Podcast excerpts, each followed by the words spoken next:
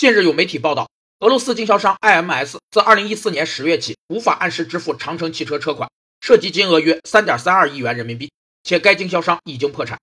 长城汽车表示，已于2017年度完成计提坏账，对公司当期业绩无重大影响。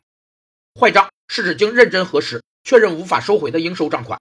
当逾期账款数额太小而不够用以支付收款费用时，未清偿的数额源自公司和客户之间的分歧。为了保持与客户的良好关系时，都可能产生坏账。